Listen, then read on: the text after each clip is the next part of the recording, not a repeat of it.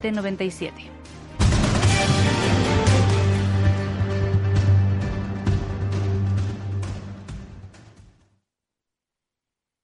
Valor Salud. La actualidad de la salud en primer plano. Comenzamos en la radio y en Internet una nueva edición de Valor Salud con personas y empresas del mundo de la salud y la sanidad, opiniones y reflexiones con nuestros expertos. Están todos preparados en una mañana informativamente muy interesante.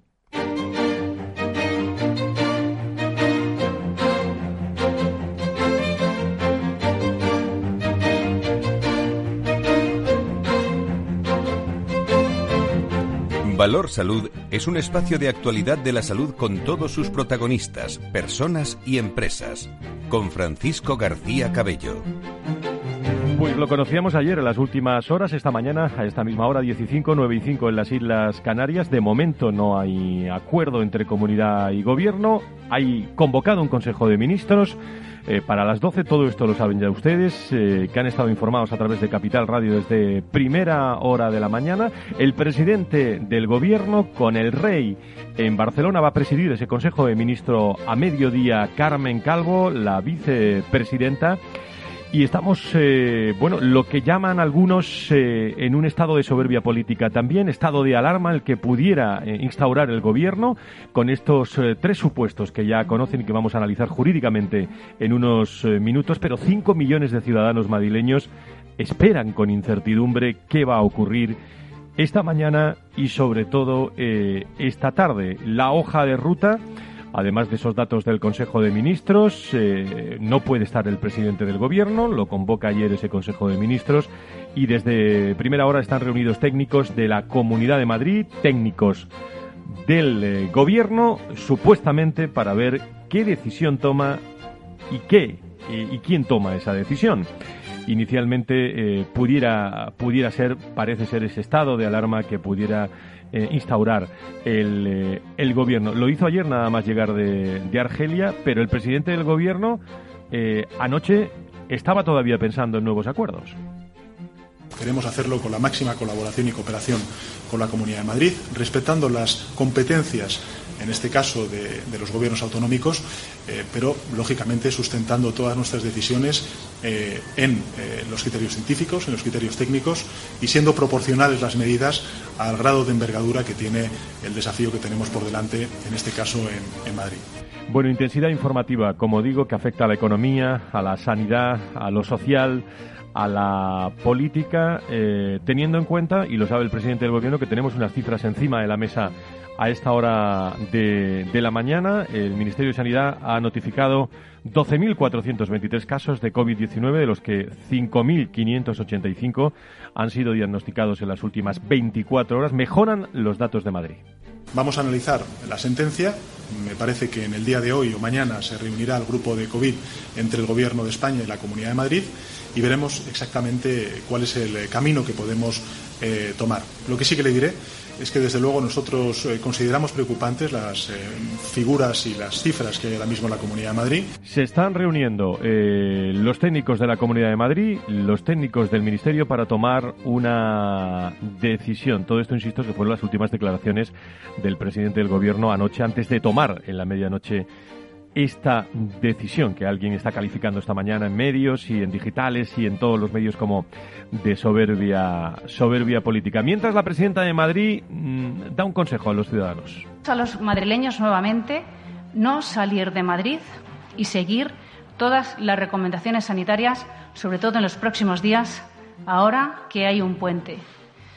Daremos cuenta de nuestras órdenes, como estamos haciendo los viernes, y de todo lo acordado con el Gobierno de España próximamente, como digo, entre hoy y mañana, para que la orden que ya salga mañana sea cumplida y conocida por todos los ciudadanos. Y todo lo conocen todos ustedes. El Tribunal Superior de Justicia de Madrid tumbó las medidas de illa del Gobierno, del, del Ministerio y así, bueno, ha respondido el, eh, el, gobierno, nada más llegar de Argelia el presidente del gobierno. Hay tres supuestos. Eh, ¿Quién convoca? Convoca el gobierno, el estado de alerta, convoca a la comunidad y el gobierno.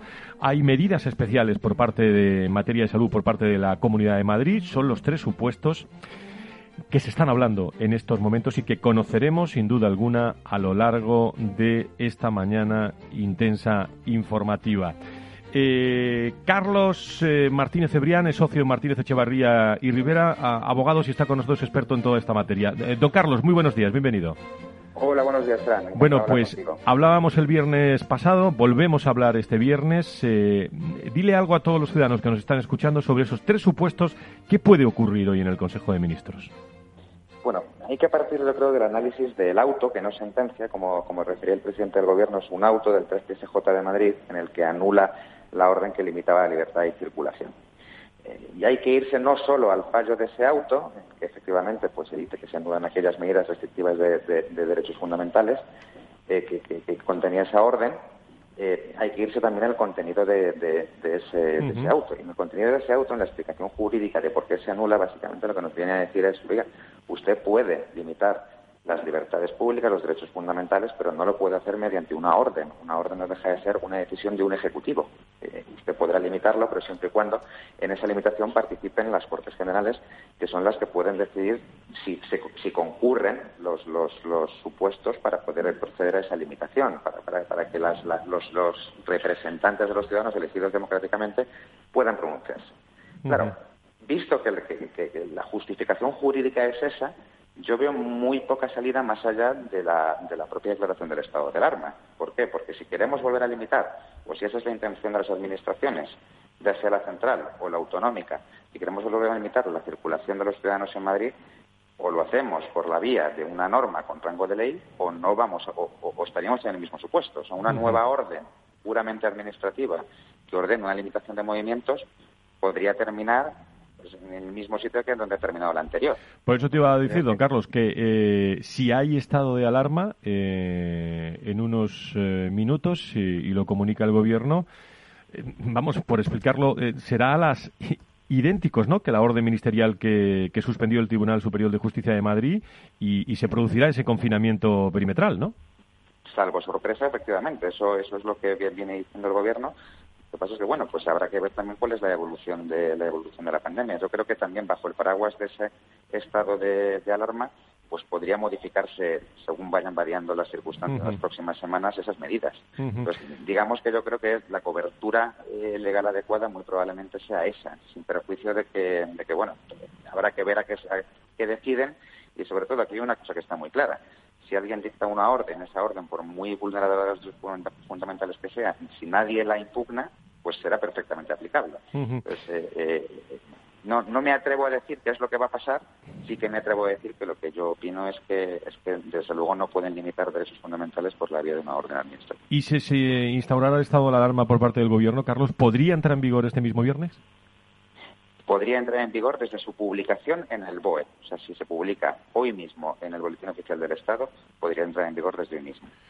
Por lo tanto, eh, de la sanidad nos vamos a, la economía, a la política, para que vean todos ustedes cómo afecta esta noticia eh, desde el punto de vista sanitario. Bueno, eh, deshacen maletas muchas personas que se iban de, puente, pero quizás eso, mirando la economía, los empleos, puede ser un parapalo para Madrid importante. Efectivamente, yo creo que el mismo varapalo que veníamos haciendo en la última semana. Eh, lo que pasa es que ahora, pues por lo menos, eh, será con la cobertura de, una norma con rango de ley. Yo lo que me planteaba eh, ayer es, la posibilidad de que, bueno, aquí hay, un auto de un, de un Tribunal Superior de Justicia que dice, básicamente, que se han vulnerado los derechos fundamentales durante una semana de todos los madrileños. En aquellos casos donde esa vulneración haya podido producir un daño cuantificable económicamente, pues es posible que la propia Administración tenga que responder de ese daño. Porque hay un auto que, si se deja firme, va a decir que se han vulnerado ya los derechos fundamentales de los, de los madrileños durante una semana. Por último, Carlos, ante estos tres supuestos que pueden eh, ocurrir, estado de alerta por una parte, por parte de la comunidad y, tal, estamos en un momento eh, iba a decir estratégico, político, eh, pero con la norma jurídica en, en la mano pueden ocurrir cualquiera de los tres supuestos, ¿no? Efectivamente, efectivamente. Ahora mismo realmente no, no tenemos muy claro eh, eh, qué, es lo que qué es lo que van a decidir. O sea, desde luego desde un punto de vista técnico, como, como te digo, las, yo creo que las medidas concretas son las que son. Yo creo que la intención de, las administraciones y yo creo que de las dos administraciones, tanto la autonómica como, como la central, es limitar el, es limitar la libertad de movimiento de los madrileños, por las razones que, por las razones que sean. lo único es encontrar la vía para que, para que esa limitación pues tenga sustento jurídico. pero yo creo que, que, lo importante que son las medidas a tomar, yo creo que ya las tienen decididas, que es básicamente volver, volver a, a la orden que ha sido anulada, pero por la vía correcta. Pues magníficamente explicado para todos nuestros seguidores. Don Carlos Martínez, Echevarri, eh, Martínez Cebrián, del despacho Martínez Echevarría Rivera. Muchísimas gracias, eh, como siempre, y, muy buenos días. Nos iremos enterando a lo largo de la mañana. Seguiremos hablando. Muy bien, gracias, Fran. Muchas gracias. Eh, bueno, nos ha traído esta noticia el fin de semana, el, el viernes, cuando muchas personas bueno, muchas personas estaban pendientes de irse de, puente. Nos ha traído esta quizás eh, desconfianza por parte de decisiones eh, políticas. No se han podido conseguir eh, que haya un acuerdo de momento entre el Ministerio y la Comunidad de, de, Madrid. Me pregunto qué están pensando sobre esto. Muchísimos enfermos en estos momentos en hospitales, empresas, personas que viven hoy de su trabajo del, eh, del, día a día y que se pudiera haber paralizado todo, eh, bueno, con un desastre económico también para la, para la Comunidad de Madrid. A las 10 y 16, así empezamos este Valor Salud de, de hoy, 9 y 16 en Canarias, y vamos a estar muy pendientes de, de todo lo que ocurre en la actividad informativa, por lo menos hasta las 11.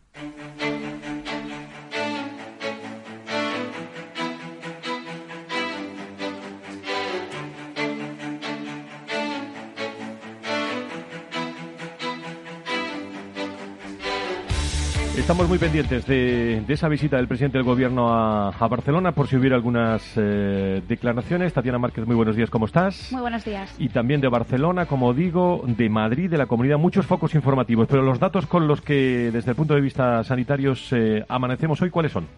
Pues de los 5.585 nuevos casos, 2.265 se han localizado en Madrid, 444 en Andalucía, 433 en Aragón, 118 en Asturias, 49 en Baleares y 118 en Canarias. En cuanto a las eh, muertes registradas, destacan Castilla y León con 96, Andalucía con 89 y Madrid con 63. También nos gustaría hacer hincapié en los profesionales sanitarios contagiados, eh, que son un total de 14.427, si bien 452 han comenzado los síntomas de la enfermedad en los últimos siete días. De todos los contagiados, 8.073 son profesionales de centros sanitarios, 4.738 de centros sociosanitarios y 1.616 personal sanitario de otro tipo de centro. Les recordamos que bueno pueden seguir el programa a través del Twitter arroba capitalradio B, arroba valorsalud o también contactar con nosotros en oyentes arroba capitalradio.es. 10 y 17, mucha información con mucho análisis.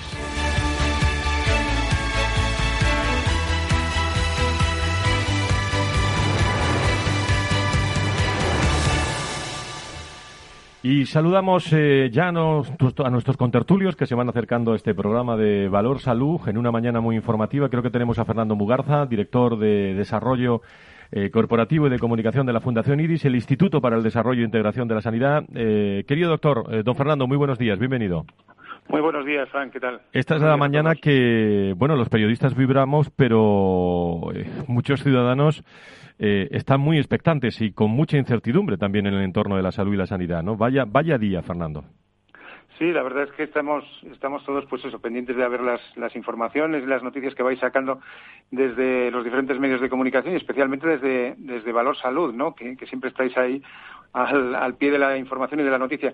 No, respecto, a, respecto a este tema, mira, he escuchado, o mejor dicho, he leído una entrevista que, decían al, o que le hacen al ministro Pedro Duque, ¿no? En la, publicación está de ETHIC. Y yo creo que resume bastante bien el tema, ¿no? Porque además es otro, es una de las ideas que se aportaron ayer en eh, la reunión que tuvimos, ¿no? En la jornada esta de innovación que tuvimos aquí en Madrid. Y es que eh, la política debe esperar a, aplicar el conocimiento científico. En definitiva, escuchar la voz de los expertos, ¿no? escuchar la voz de los científicos, que muchas veces es lo que, lo que echamos de menos, ¿no? porque yo creo que de, política ya andamos sobrados, ¿no? desde el punto de vista de la confrontación entre unos y otros y de las diferentes alternativas y de las diferentes posiciones y formas de ver las cosas. ¿no? Pero lo que echamos de menos en esta ocasión, yo creo que todos es precisamente esa, esa voz del experto, esa voz del científico, esa voz de quien realmente sabe, ¿no? quien realmente realmente sabe y quien realmente sabe aconsejar, ¿no? Que es lo que debemos de hacer en cada momento y aconsejar a los políticos qué es lo que deben de hacer desde el punto de vista de establecer las normas o la regulación. Pero fíjate, Fernando, que todas las informaciones que nos llegan, por cierto, déjame que salude a Carlos Uga, presidente de la Patronal de la Sanidad Privada en España, que nos acompaña también en esta tertulia de todos los viernes. Don Carlos, muy buenos días. Hola, ¿qué tal? Muy buenos días. Buenos días. Bueno, te incorporas a la tertulia, pero decía yo eh, que, fíjate que ayer por la noche, antes de que se convocara ese Consejo de Ministros extraordinario, que va a presidir, por cierto, la vicepresidenta, parece que podría haber un principio de, acuerdo, pero se habla de, soberbia política del presidente del, gobierno, que es lo que tú decías, por encima de, del bien eh, de, la sanidad, de, lo público, de los ciudadanos, pues, pues la, la política. Carlos, ¿qué, ¿cuál es tu reflexión? No, yo, yo creo que es que Fernando ha, dado, ha la diana. ¿no? O sea, el problema que hay es que seguimos viendo una confrontación política sin ningún tipo de base científica. Nadie sale a explicar cuáles son los motivos por los que uno quiere una cosa y otro otro. Este equilibrio tan difícil que hay entre sanidad y economía hace, hace que, yo creo que políticamente eh, se genere esta confrontación y, se tenga muy poco en cuenta la, voz científica, la voz que, que marque una pauta clara y esa transparencia no la hemos tenido en España, no la estamos teniendo y, tal como están las cosas, pues parece que, no la vamos a tener, desgraciadamente. Eh, ¿Cómo fue esa reunión que tuvisteis los dos con, eh, con el eh, Ministerio de Sanidad hablando de, salud digital, Fernando? Bueno, pues la verdad es que una reunión, bueno, pues promovida desde la patronal, desde ASPE, Carlos estupendo, y, bueno, pues fuimos conjuntamente, ¿no? a esa a esa reunión, ¿no? Y la verdad es que, eh, pues, pues muy positiva por lo que por lo que transmitisteis de ella desde el punto de vista de la predisposición, ¿no? De, cara a futuro en esa salud digital que viene. Bueno, que salud digital que viene, no, que la tenemos ya la tenemos ya encima, como veíamos ayer en la jornada de, innovación, que muchas veces se habla de transformación digital cuando en, definitiva estamos ya inmersos absolutamente en ella, ¿no? Y eso es precisamente el futuro. Y desde ese contexto, pues hay un aspecto muy relevante, ¿no? Que es el tema de la interoperabilidad, ¿no? Porque lo lógico es que el paciente los pacientes, que en definitiva lo somos o lo seremos todos, pues eh, somos los propietarios de nuestros propios datos de salud, ¿no? Y lo lógico es que teniendo las herramientas y teniendo los elementos eh, digitales adecuados, pues que podamos disponer de nuestros datos en cualquier lugar en el que nos encontremos, ¿no? Eso, por supuesto, pues e-, evitaría duplicidades, evitaría redundancias, eh, provocaría eficiencia en, la gestión y, en definitiva, bienestar también y comodidad para el propio paciente, ¿no?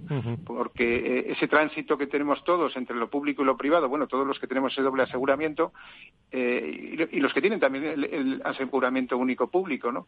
Pues deberían poder presentar a su médico o a su profesional sanitario, vayan donde vayan o estemos donde estemos, ¿no?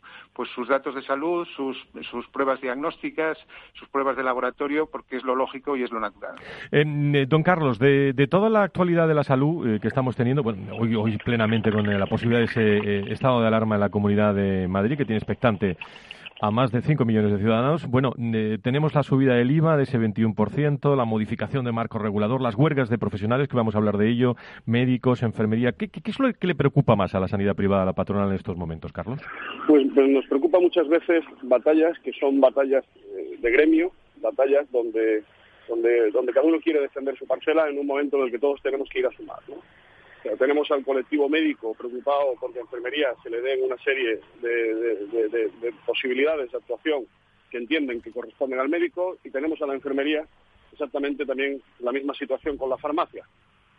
Y estamos en una situación de excepcionalidad donde es necesario que todos arrimemos el hombro. Entiendo que les preocupe que quizás estas medidas se establezcan de una forma pues eh, temporal, que se ponga corto, que se, entienda la excepcionalidad de la medida, pero no es un momento, es un momento triste para ver cómo los distintos colectivos están en conflicto, la política está en conflicto y la sanidad privada lo que está es puesta a disposición y sin saber todavía a qué agarrarse por no tener un marco estable. Y encima con esta amenaza de IVA, Frank, que comentabas, que, que, no, no tiene ni siquiera un efecto recaudatorio eh, positivo. Eh, y que parece que tiene un tinte ideológico fuerte y que esperemos pues que no, no, no salga adelante. ¿La marcha atrás es posible? Eso iba a preguntar a los dos con el IVA. con el IVA, con el IVA. Sí, con el IVA es una medida que hablándolo con el Ministerio de, Hacienda, Frank, es una medida que, propone, es una recomendación de la, de la IRES y que el Ministerio, entre otras muchas medidas, es las que tiene encima de la mesa, pero donde no hay todavía una decisión tomada. Entonces, más que marcha atrás, lo que esperamos es que no haya marcha adelante. Fernando. Sí, así es, así es. Yo eh, creo que suscribo todas esas palabras que ha dicho Carlos. Me ha gustado ese final que has tenido, Carlos, con el tema de que, de que no haya marcha adelante, ¿no? Y, sí que es cierto que, bueno, pues eh, por supuesto sería sería pues, eh, pues un desastre, ¿no? tanto para tanto para, eh, para la propia sanidad privada como también, como es lógico, para los pacientes, ¿no? para los ciudadanos. Y luego con otra, otra particularidad que ayer eh, escuchaba las informaciones en, en televisión en las cuales decían que, el tema de educación con el 21% pues parece ser que se había frenado, ¿no? Espero que eso les, iba a preguntar. Espero que ocurra lo mismo con la sanidad. Por eso os he preguntado. Vamos, vamos a, tenemos un dos minutos, uno para cada uno, eh, porque eh, el martes Complejidad América eh, a través del canal privado de YouTube, aquí hemos hecho un programa especial, lo tienen en los podcasts de Capital Radio y Fernando ayer, bueno, retos y tendencias de la era de COVID en, en la Fundación PON con mucho con mucho interés. empezamos por, por complejidad médica el próximo martes, ¿no, Carlos? Es una muestra, una muestra de lo que la sanidad privada ya ha puesto en valor durante esta época de, de, COVID, durante esta época de confinamiento, tratando a más del 20% de los pacientes, pacientes que no tenían un tratamiento claro y que han sido tratados con exacta excelencia tanto en el ámbito público como en el ámbito como en el ámbito privado y, una muestra de, seis centros, seis centros que van a poner en valor distintas intervenciones de alta complejidad que se realizan en el ámbito sanitario privado y sobre la iniciativa de IBIS, sobre la innovación, pues es un momento donde es una buena reflexión, es un, es un momento muy oportuno porque es un momento donde tenemos que avanzar en esas tecnologías porque es lo que nos dará la capacidad de solucionar, entre otras cosas, el problema que tenemos también de escasez de profesionales. Fernando, te pido brevedad, que nos queda un minuto. Sí, eh, bueno, pues eh, lo ha dicho también muy bien Carlos, ¿no? Ayer en la jornada de innovación, pues la verdad es que pudimos presentar ese Observatorio Global de Tendencias en Salud, ¿no? Donde estuvieron pues los protagonistas, ¿no? Estaba pues el presidente de la Fundación IDIS, el doctor Juan Abarca, junto a Humberto Arnés, eh, el director general de Farmaindustria y la secretaria general también de FENIN, ¿no? Margarita Alfonsel, y luego una mesa de expertos que la verdad es que pues apuntaron perfectamente la situación que estamos viviendo en este momento con el tema de la COVID y la relevancia de, de aunar esfuerzos por parte de todos y sobre todo el hecho de, no sé, la satisfacción de escuchar a los expertos realmente pues eh, comentarnos la realidad de las cosas y la situación tal y como está, hacia dónde vamos y cuáles son las nuevas tendencias. El próximo viernes tendremos la oportunidad de tener a, a nuestra directora general, ¿no? a Marta Villanueva, que además fue protagonista también de la jornada, una vez que presentó el informe de tendencias con las nuevas innovaciones que vienen, con otras que tenemos ya asentadas en nuestro sistema sanitario, la verdad es que fue absolutamente interesante. Yo creo que merece la pena dedicarle eh, un buen tiempo para que nos cuente, nos comente y nos diga. Pues eh, así será. A los dos eh, os agradezco mucho vuestra presencia. Estamos muy pendientes de la actualidad, de ese posible estado de alarma del, del Gobierno. Gracias, Carlos Ruz, presidente de ASPE. Gracias, Fernando Mugarza, director de desarrollo del IDIS. Muchísimas gracias a los Buen fin de semana dentro de lo que cabe. Muchas gracias, Frank. Buen fin de semana a todos, dentro de lo que cabe.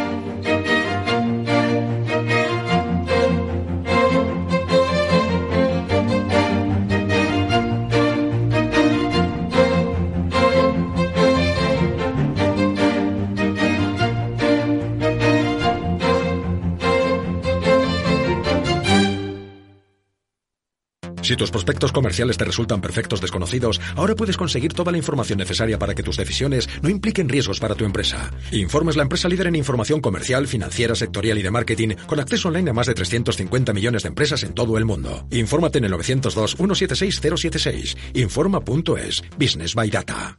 A continuación, podrán disfrutar de la obra clásica compuesta por Beethoven, en Do menor, durante su madurez. El arte es solo para unos pocos. ¿O no? Con la inversión ocurre lo mismo. Renta 4 Banco te ofrece más de 500 cursos de inversión gratuitos para todo tipo de inversores. Entra en r4.com e inscríbete. Renta 4 Banco, tu banco especialista en inversión. Escuchas Capital Radio, Madrid 105.7, la radio de los líderes.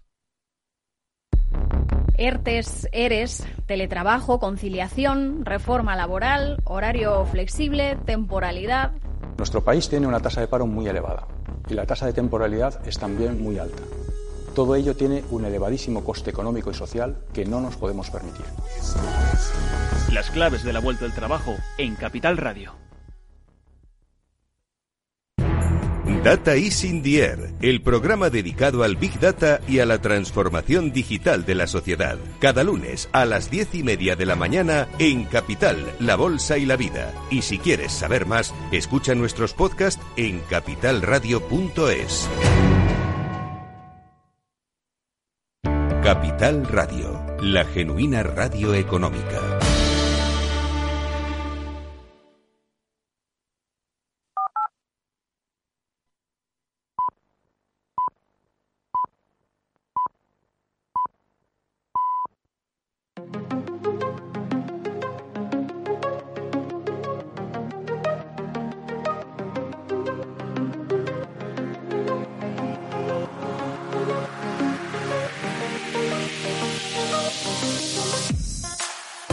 Valor Salud es un espacio de actualidad de la salud con todos sus protagonistas, personas y empresas. Con Francisco García Cabello. Estamos analizando la actualidad de nuestra salud, de nuestra sanidad, que tiene eh, bueno, un tono muy político, muy económico en esta mañana, cuando eh, a eso del mediodía se va a convocar ese consejo. Bueno, ya está convocado, pero va a presidir la vicepresidenta del Gobierno, Carmen Calvo, ese Consejo de Ministros extraordinario donde se pudiera decretar el estado de alarma de la Comunidad de Madrid. Un rumbo de la Comunidad de Madrid para, bueno, doblegar al coronavirus que parece firme, volver a las zonas básicas de salud.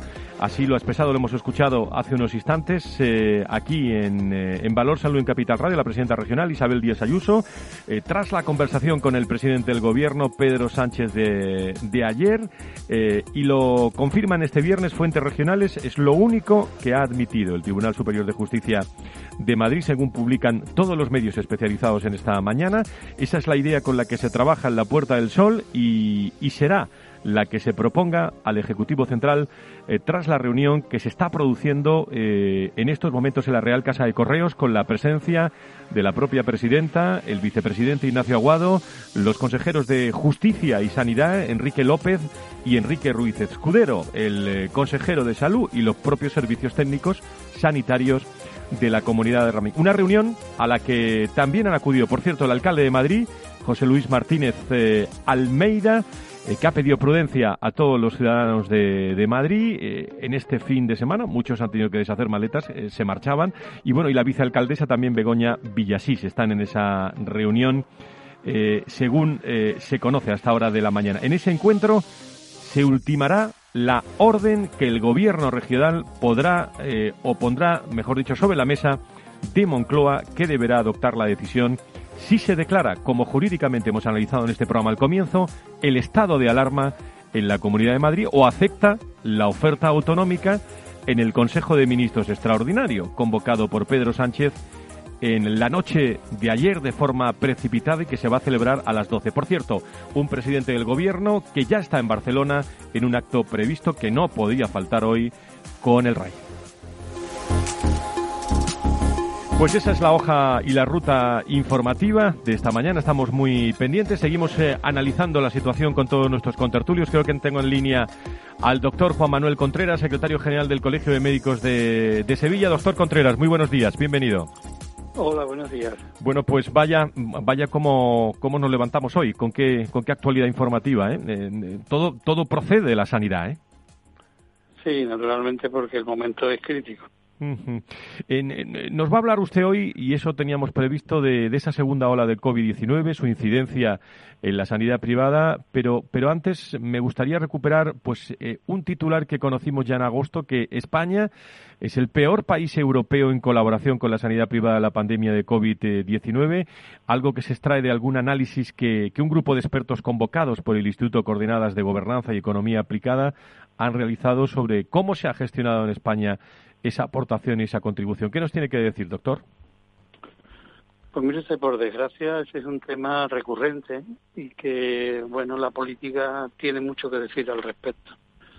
Según las comunidades, el gobierno que regía las comunidades se ha tenido una tendencia casi absoluta a cercenar los posibles conciertos con la sanidad privada mientras que en otros gobiernos, fundamentalmente cuando ha gobernado el Partido Popular, se han favorecido de alguna forma la colaboración pública-privada.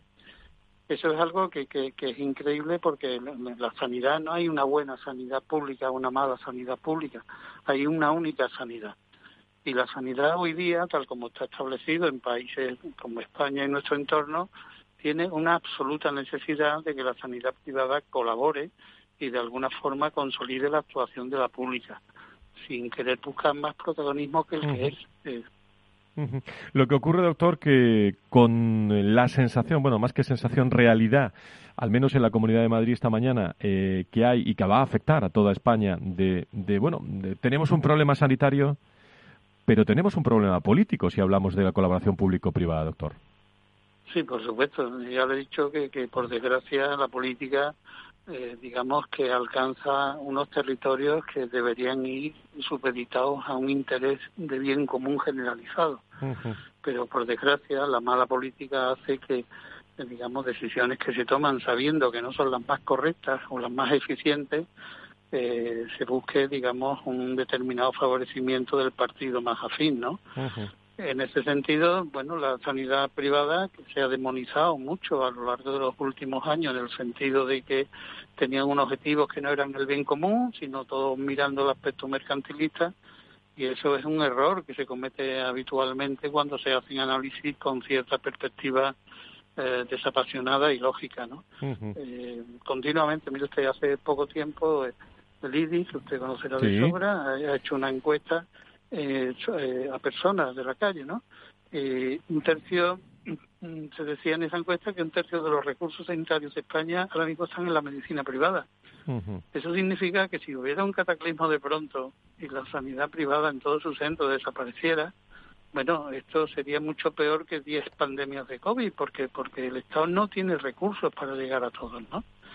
Y por otro lado, también en esta encuesta reciente el, casi el 70% de los encuestados, de los encuestados creen necesaria la colaboración pública-privada.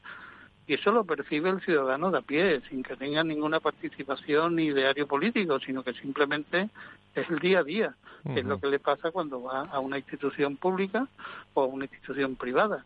Entonces deben ser complementarias, no pueden estar demonizadas, no puede ser una es la buena y la otra la mala, sino que se tienen que entender por el bien de todos los españoles, claro. Fíjese que estamos, eh, iba a decir, eh, cansados precisamente de, conocer los datos de esos eh, que hemos hablado de 8,7 millones de personas que tienen un seguro privado complementario en España, eh, que está implicando pues ese ahorro estimado que hemos hablado muchas veces y en el especial último de, Valor Salud lo hicimos, estimado mínimo de 5.000 millones de euros para el sistema público, eh, que podría sobrepasar los 11.000 millones en el caso de, de un uso intensivo de los servicios aportados por la sanidad privada.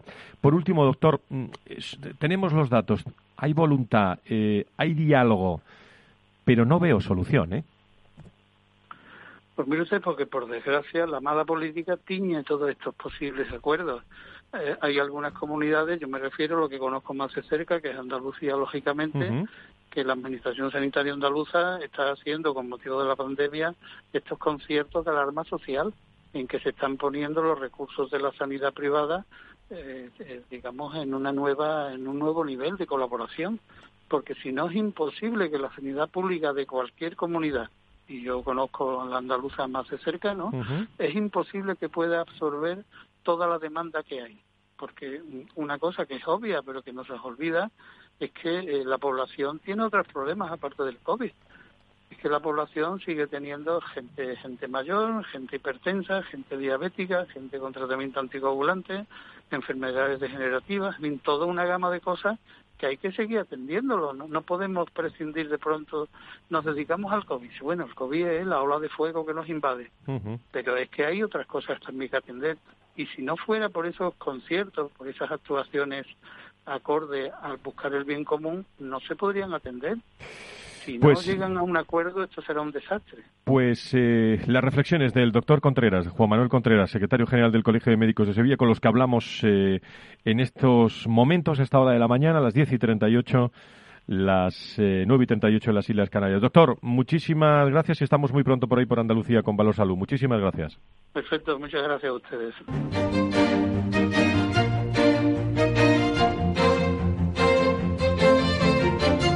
Y a 20 minutos de las 11 eh, de la mañana, por cierto, antes de finalizar le daremos la última hora sobre esas reuniones, Comunidad de Madrid, Ministerio y, ese previo eh, a una hora del Consejo de, Ministros. Bueno, pues fíjese ustedes el panorama. El portavoz del Comité de Huelga de, Médicos Internos Residentes de Cataluña eh, ha anunciado, lo dijo este jueves, que vuelven a convocar junto al sindicato eh, de Cataluña cinco días de huelga prevista del 19 al 23. Eh, aquí fuimos testigos en directo el viernes pasado. La semana pasada tuvimos en el programa María José Campillo, miembro de la Ejecutiva Permanente de la Confederación Estatal de Sindicatos Médicos, portavoz del Sindicato Médico de Murcia y médico de familia, y habló sobre una convocatoria de huelga general, bueno, que ya es firme, ¿eh? Eh, para el 28 de eh, octubre. Finalmente la, la, huelga se hará efectiva ese 28 de, de octubre. Y el Sindicato de Enfermería Saxe de la Comunidad de Madrid que ha convocado desde el miércoles 7 de, octubre una huelga indefinida en todos sus ámbitos, profesionales de atención primaria, hospitalaria, Suma 112, residencias públicas dependientes de Lamas, tal y como está el panorama de la atención primaria y la, y la situación de ese estado de, alerta que pudiera ocurrir en la Comunidad de Madrid. Jesús García está en directo con nosotros en Capital Radio, en eh, Valor Salud y es portavoz del Sindicato de Enfermería en Madrid y nos va a dar la última hora. Don Jesús, encantado de saludarle. Muy buenos días. Hola, muy buenos días. Encantado de hablar con vosotros. ¿Cuál es esa última hora respecto a la convocatoria de huelga? Pues la, última hora es la misma de ayer y de antes de ayer. Digo por si ha avanzado o han, encontrado soluciones. Eh, no, eh, tenemos una administración que no se, no se sienta a negociar. Que no se sienta a negociar, que no quiere atender nuestras solicitudes ni nuestras reivindicaciones y que encima está poniendo trabas a las enfermeras, a los fisios y a las enfermeras especialistas para hacer la huelga en condiciones normales. Con unos servicios mínimos abusivos y, con, y entregando, como ya denunciamos ayer, servicios mínimos indefinidos a, los profesionales, lo que les impide eh, ejercer su derecho a huelga. ¿Qué prioridades ponen encima de la mesa? Digo, por centrar dos, tres eh, ante esta huelga y ante posibles soluciones, eh, don Jesús. La, la, primera, ampliar las plantillas de, de, enfermeras, de especialistas y de fisioterapeutas. Estamos viendo cómo la carencia de profesionales en la atención primaria está colapsando nuestros centros de salud y no se está pudiendo atender adecuadamente no solo al COVID, sino a los pacientes no COVID. Nos hemos centrado en el COVID y tenemos pacientes hipertensos, diabéticos, tenemos personas pendientes de, diagnóstico o pendientes de cirugía a las que no se les está pudiendo atender adecuadamente, que van a tener problemas en el futuro y que se será la segunda pandemia, la de los crónicos y la de los desatendidos. Luego queremos condiciones dignas de una vez para nuestro colectivo. Necesitamos conciliar y no nos dejan. Nos han suspendido las excedencias tal y como estaban antes de la pandemia. Y encima se están negando a negociar una, ampliación de plantilla porque dice que no se pueden comprometer a negociar un aumento de plantilla ni mejoras en las condiciones laborales, mientras que para otros colectivos sí los están negociando. Em, desde el miércoles 7 de octubre, eh, ¿tiene ustedes esperanza de, con la que está cayendo eh, que les reciban, que tengan ese diálogo con la, con la Administración? Nosotros siempre tenemos la esperanza porque somos un, sindicato que nos gusta negociar. El problema es que la administración no está teniendo voluntad. Lo veo difícil que cambien de postura. Están enrocados y no, no se sientan a negociar mejoras reales que no solo repercuten en las condiciones laborales y en las plantillas de enfermeras, de especialistas de oficios, van a repercutir en la calidad asistencial. No podemos seguir teniendo nuestros hospitales, nuestros centros de salud, nuestras residencias que están en condiciones lamentables, una enfermera para cada 100 pacientes. No podemos tenerlos en las condiciones en las que están adecuadamente, con personal enfermo, personal de baja que no se cubren y sin poder hacer frente al funcionamiento normal de, un servicio madrileño de salud. Eh, eh, claro, eh, si no se ponen ustedes de acuerdo, alguien va a sufrir también más que más que nadie estas estos parones, estas estas huelgas que son la atención primaria, ¿no? los ciudadanos, los enfermos. Pero es que ya lo están sufriendo. No, hacía falta una huelga para que los, los, eh, los ciudadanos eh, sufrieran el deterioro de la atención primaria, y menos con los servicios mínimos que han puesto. Teníamos ya servicios de urgencia de atención primaria cerrados, teníamos centros de salud con horarios reducidos, sin cubrir suficientemente profesionales, y teníamos a profesionales como enfermeras o fisioterapeutas dirigiendo el flujo en vez de estar en sus consultas. es que esto no cambia nada los ciudadanos ya lo estaban sufriendo. Los ciudadanos tienen que entender que nosotros ahora ni éramos héroes ni ahora ni ahora ni ahora somos villanos. Nosotros somos víctimas de un servicio madrileño de salud inoperante y que no está atendiendo a las demandas que tiene el colectivo de enfermeras, de enfermeras especialistas y de fisioterapeutas de nuestra comunidad. Pues vamos a prepararnos porque, mm, bueno, los médicos también el 28 de octubre mm, anuncian huelga también, ¿eh? eh en este caso, eh, la Confederación Estatal de, Sindicatos Médicos.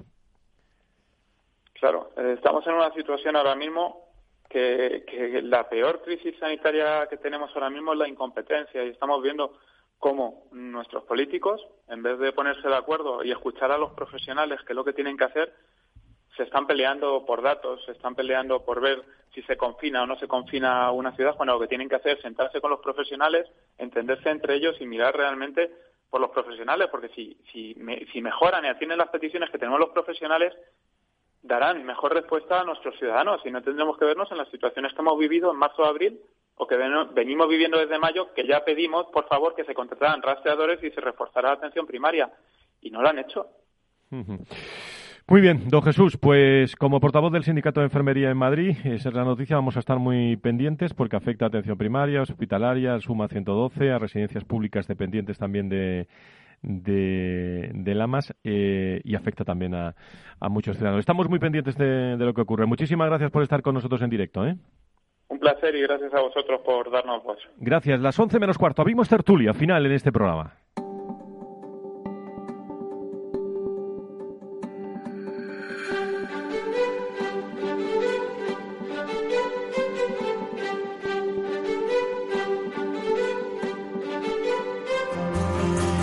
La tertulia en Valor Salud. Noticias y reflexión desde todos los puntos de vista.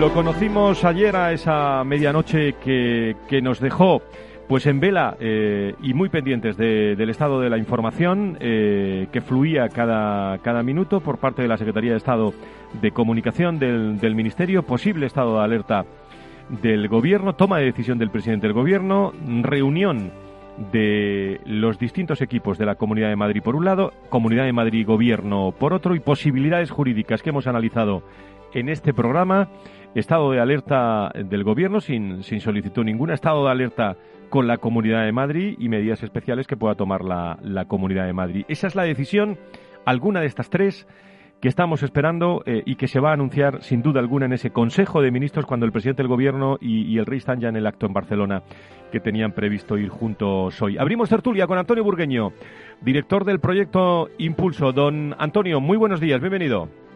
Buenos días, Fran. Encantado de estar con vosotros. Gracias, Nacho Nieto, es consejero de salud de La Rioja y experto en políticas sanitarias. Don Ignacio, don Nacho, muy buenos días, bienvenido. Buenos días, Fran. bueno, pues hoy sí que no sé por dónde empezar, porque como hemos hablado tanto de estado de, alerta, eh, bueno, vaya, vaya mañana informativa, ¿no, Nacho? Sí, sí, efectivamente. Eh, la verdad es que eh, las cosas parecían que iban un poquito mejor y que se aclaraban y, bueno, pues la conclusión es que la sentencia, el auto de ayer del Tribunal Superior de Justicia de la Comunidad de Madrid pues, eh, pues no le gustó, especialmente a, al presidente del Gobierno de España y, bueno, pues eh, lanzó este eh, desmedido, yo creo, ataque contra contra la Comunidad de Madrid, porque al final yo creo que en, ese momento, por mucho que, que hablemos y por mucho que se pretenda, poco tiene que ver, poco tiene que ver la salud de los ciudadanos, y sé que lo que estoy diciendo es tremendo, con las decisiones que, en ese ámbito se están tomando, con esas, con esas posturas. ¿no? Yo creo que se ha dicho hoy en muchos medios de comunicación, lo ha dicho, se ha dicho en muchos sitios, que, bueno, pues que lo de ayer fue un acto de, tremenda soberbia del presidente Sánchez. Antonio. Pues tiene razón, don Ignacio, como siempre, Nacho, porque porque evidentemente es un acto de soberbia, es un acto de... Están muy nerviosos por muchos motivos. Ya llevan varios guanapalos, la que, la que hay detrás en Moncloa, ¿no? Nos entraremos a la mitad eh, de la vida, pero algo más sí. Y esto es fruto de, que no, no soportan en estos momentos cada razón. Y también tiene razón cuando dice de que, que esto no es una cuestión sanitaria. No lo es, porque si lo fuera, ya estarían explicando por qué las medidas del gobierno de Madrid no son buenas. Y no lo están explicando. Primero porque las suyas son peores. O sea, lo que no te recibo es que un señor, según la norma que, que están queriendo poner, eh, que vive en campamento no puede ir al centro comercial que tiene a un paso de su casa porque ya es pozuelo, pero se puede ir a 20 kilómetros al Pardo a comer.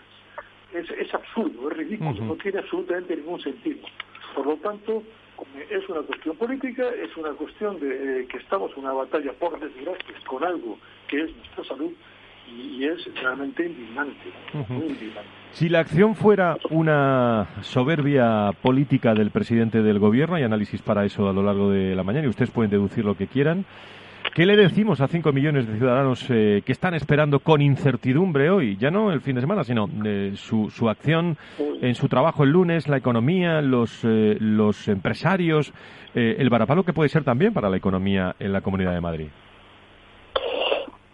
Pues yo creo que lo que hay que decir es que hay que valorar hay que valorar muy bien eso porque por un lado se pide tomar medidas se pide hacer actuaciones eh, intentando que todas las personas afectadas, que son todas, o sea, los ciudadanos, pues eh, actúen bien, eh, tengan cuidado con ciertas cuestiones, demanden la asistencia que necesitan, a la vez se la queremos dar y luego lo que sucede es que yendo en una actuación que si puede ser la mejor o no la mejor, pero estaba dando unos resultados y hay que adoptar una, pues salir con esas eh, pretensiones sin ninguna aclaración, porque, porque eh, por un lado hay, documentos y hay, y hay índices y hay análisis de por qué se hacía de una manera o de otra y se fijaban en, en, en, una, en una cuantía, que hoy seguramente habría que fijarla en otra porque la situación ha cambiado, pero determinar que tenía que ser eh, esos 500 famosos que salen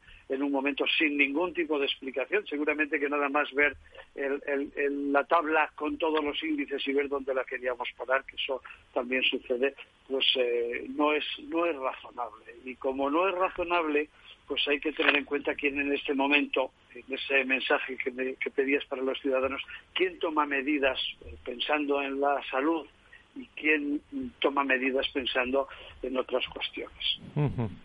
Podríamos ser más críticos y más duros, ¿no? Porque, porque al final esa, esa, esa cuestión de, decretar como sea el estado de alarma porque no me han hecho caso a mí, porque encima ha venido un tribunal y me ha dicho que no llevo razón y quiero llevarla y la voy a imponer, pues es también una forma de, de actuar muy poco democrática, por cierto, absolutamente eh, totalitaria y que, bueno, es un índice más del régimen que tenemos gobernando España.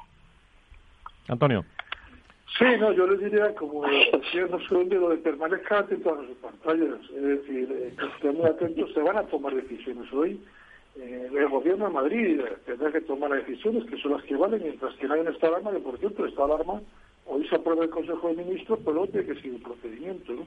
Por lo tanto, que se atengan hoy por hoy a lo que, a lo que la Comunidad de Madrid diga y, en espera de que si existe ese posible eh, estado de alarma se finalmente se decrete y se aplique, ¿no? Pero que evidentemente y que y, pero claro, supuesto otra cosa que estén atentos a ver qué pasa porque es que no se, no se puede decir otra cosa. Vamos a estar eh, camino de las 11 eh, muy pendientes. En, a una hora parece que todas las informaciones indican que Sánchez eh, va a decretar la, alarma a partir de las 12 de ese Consejo de Ministros. Si Ayuso, si el presidente, la presidenta de la comunidad no dicta una, una orden antes. A esta hora, permítanme los contertulios y todos los oyentes, ¿cuál es la situación cuando el presidente del gobierno ya está en Madrid, eh, perdón, en Barcelona con el rey? Eh, los ministros llegando, porque algunos les ha pillado fuera, ¿eh? el, llegando eh, al Consejo de, Ministros de, de, las 12, convocado ayer, en primera instancia a las ocho y media, luego ya a las 12. Mm, reuniones en la Comunidad de Madrid, reuniones del Gobierno y de la Comunidad de Madrid. ¿Cuál es la situación, Tatiana Márquez, hasta ahora de la mañana? Pues sabemos que a las diez y media comenzaba los premios de la Barcelona New Economic Week, en el que están Pedro Sánchez y el rey Felipe VI. Eh, se sigue manteniendo el Consejo de Ministros extraordinario para las doce y media, en el que veremos si se aprueba o no el estado de alarma en la Comunidad de Madrid. Y por la mañana, a primera hora, eh, conocíamos también que Isabel Díaz Ayuso, la presidenta de la Comunidad, y los consejeros de Justicia e Interior, Enrique López, y de Sanidad, Enrique Ruiz Escudero, eh, abordaban los pasos que debe seguir el Gobierno regional ante la incertidumbre que ha abierto la resolución judicial. Eh, sabemos que la presidenta de la Comunidad de Madrid eh, apelaba al diálogo para evitar el, caos en la comunidad, pero de momento no sabemos nada más hasta las doce y media, como decíamos. Estamos pendientes de los servicios informativos de Capital Radio a las once, las diez en Canarias. Bueno, las últimas reflexiones. Así eh, Nacho, Antonio, mm, con este tono político sí que no hay nunca colaboración público-privada y yo me pregunto y yo me pregunto los eh, pacientes, los enfermos, los colaboradores de la sanidad privada, la pública, ¿qué están pensando con esta decisión política? Eh? Pues mira, no sé si, si se oía, pero yo me reía cuando has dicho eso. Creo que, que ese es otro de los elementos que están detrás de toda esta de toda esta lucha política que está llevándose a cabo en este momento. Y, y, lo que sí quería era, Antonio, cuando tú, claro, decías, la Comunidad de Madrid tendrá que tomar medidas, pero claro, es que lo que se está haciendo ahora con la Comunidad de Madrid y con otras, pero con la Comunidad de Madrid, es obligarle a que tome las medidas que le apetece a, eh, al señor Sánchez y al ministro que les apetece que tome en base a, a, no se sabe muy bien qué. O sea, no es que al final las que que son mejores, toma las que le están obligando a tomar, sean buenas o sean malas, porque no le dan otra salida. Y eso, por eso, por eso lo razonable es que la Comunidad Madrid permanezca con sus criterios. Pues parece que... Los criterios los estoy aplicando, me está funcionando, pues así con ellos. Parece que respecto a las restricciones, Madrid eh, pudiera rechazar el cierre total y va a proponer al gobierno volver, eh, pudiera proponer al gobierno volver a confinar por zonas eh, sanitarias. parece que no que no hay ese ese acuerdo político. Miren ustedes. si me está funcionando, pues yo, yo sí, me lo sigo proponiendo porque estoy convencido de que en estos momentos es el mejor camino. Con toda, con toda esta información, Antonio, eh, déjeme que acabe con, y vamos a acabar con algún, con algún tono, eh, pues eh, yo creo que optimista en este, en este caso, pero eh, han salido datos de, de Ipsos en el que hablan de que solo el 38% de los españoles afirma ser feliz. La salud física y mental se sitúa como la mayor fuente de felicidad para seis de, de cada de cada diez de cada diez españoles. ¿eh? Pues sí, lo que se dice siempre, lo importante es la salud. Eh, el valor de la salud. y, por otro lado, Nacho, y, estamos acabando, eh, está ese manifiesto ¿no? de la comunidad científica a los presidentes, ¿no? En, que son, eh, iba a decir, tajantes en su titular, ¿eh? En la salud, ustedes mandan, pero, pero no saben, lo han dicho claro y alto, ¿eh? Sí, y, bueno, pues no es cuestión de equipararse a los científicos, pero va a ser que es que, que llevan razón, que es que cada uno tiene que hacer y tomar las medidas y las decisiones en lo que sabe y en lo que necesita, preguntarlo, asesorarse bien y hacer caso. Pero no voy a recordar yo ahora que los comités eh, científicos y de expertos no existían, quienes lo formaban y se llamaban científicos, ¿verdad? Se entiende se entiende muy bien y en esto es en lo que en lo que estamos. Eh, qué hacen algunos otros efectivamente eh, hablan y tienen cerca y reúnen a gente que sabe de cada cuestión, que podrán tener distintas opiniones, que podrán equivocarse o no, pero saben de lo que están hablando y si eh, eso es mucho más fácil que puedan razonar y que puedan acabar dando soluciones realmente realmente válidas y útiles para toda la población y para ir pudiéndonos eh, enfrentar y seguir enfrentándonos y seguir vadeando si no podemos vencerla del todo, que es una cuestión que está claro que no es fácil. Tenemos que ir defendiéndonos de ella y vadeándola a esta pandemia, a este COVID-19. Desde luego, por cierto, un documento que está firmado por 55 sociedades científicas, como conocen ustedes, y que representan a más de 171.000 profesionales eh, sanitarios. Don Antonio Burgueño, don eh, Ignacio Nieto, eh, a los dos, como siempre, nos vemos el viernes, que por cierto vamos a conocer el viernes aquí los premiados, va a venir don Jesús Meco de, de enfermedades complejas, enfermedades raras, que va a estar con nosotros en directo y nos va a dar a, conocer, el día 14 se van a conocer los premios que dan esta institución tan, tan interesante y tan importante en nuestro país, que reúne a tantos eh, médicos, a tanta sanidad privada y pública. Muchísimas gracias a los dos. Estamos muy pendientes a ver qué ocurre. ¿eh? Estaremos expectantes. Muchas gracias. Exactamente. Pues nada, mucha, buen fin de semana y suerte. Muchas gracias. Muchas gracias a los dos. Gracias a Tatiana Márquez, gracias a Miki Garay, gracias a todo el equipo de Capital Radio. El viernes más salud y sanidad contado de otra forma y muy pendientes en los servicios informativos de ese posible estado de alerta decretado por el Gobierno y el Consejo de, de Ministros. Muchísimas gracias. Dentro de lo que cabe, tonos musicales para este posible buen fin de semana.